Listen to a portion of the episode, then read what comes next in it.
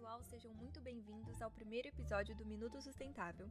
Eu sou Bárbara Cavalheiro, do time Enactus Unir Porto Velho, e hoje venho falar com vocês sobre reciclagem. Nosso podcast tem como foco a educação ambiental, que é um processo em que a gente constrói juntos valores importantes relacionados à conservação do meio ambiente. Queremos mostrar a necessidade de cuidarmos da natureza e de preservarmos os recursos naturais para que eles possam ser usados por muitas gerações. Nesse contexto, existem os 5 R's, que são cinco termos que mostram como devemos nos comportar em relação ao meio ambiente. Fazem parte de uma política que visa a redução da geração de resíduos no planeta. São eles: repensar, recusar, reduzir, reutilizar e reciclar. Hoje iniciaremos uma série que falará sobre cada um desses tópicos. O de hoje é o reciclar. Primeiramente, precisamos entender o conceito, ou seja, o que é a reciclagem.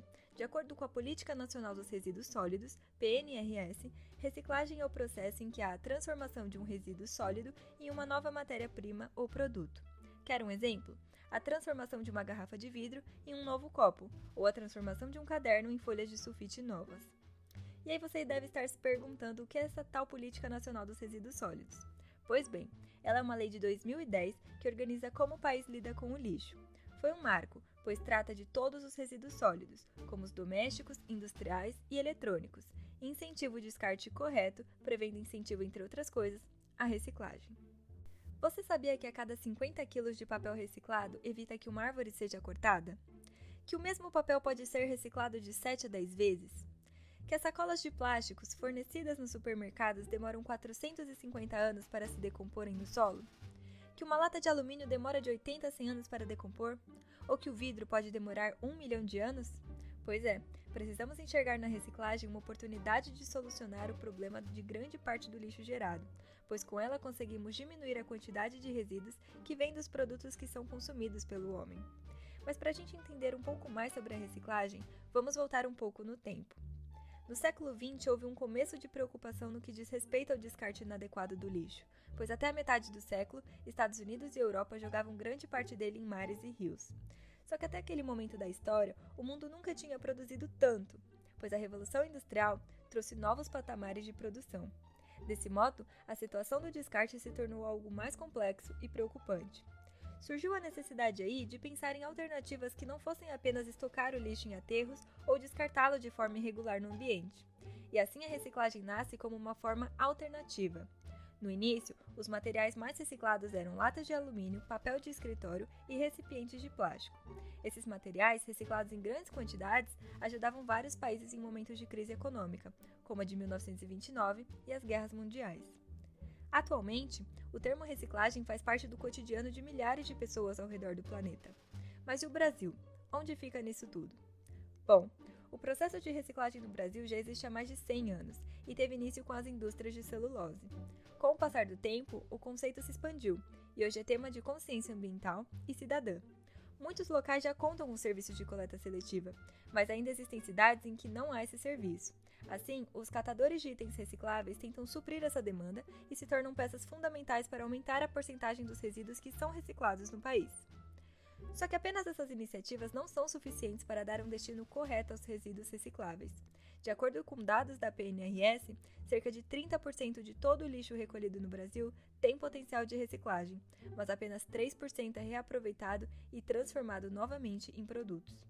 Essa pesquisa mostra que há um grande desperdício em vários setores.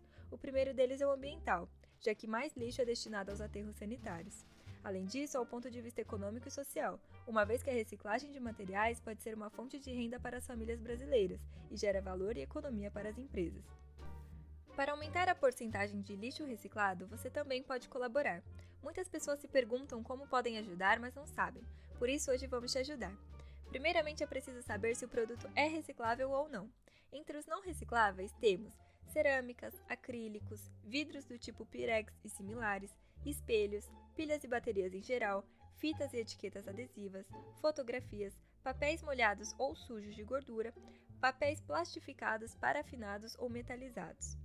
Assim você pode ter uma noção daquilo que pode ou não reciclar, mas uma lista mais completa pode ser facilmente encontrada em uma busca pela internet.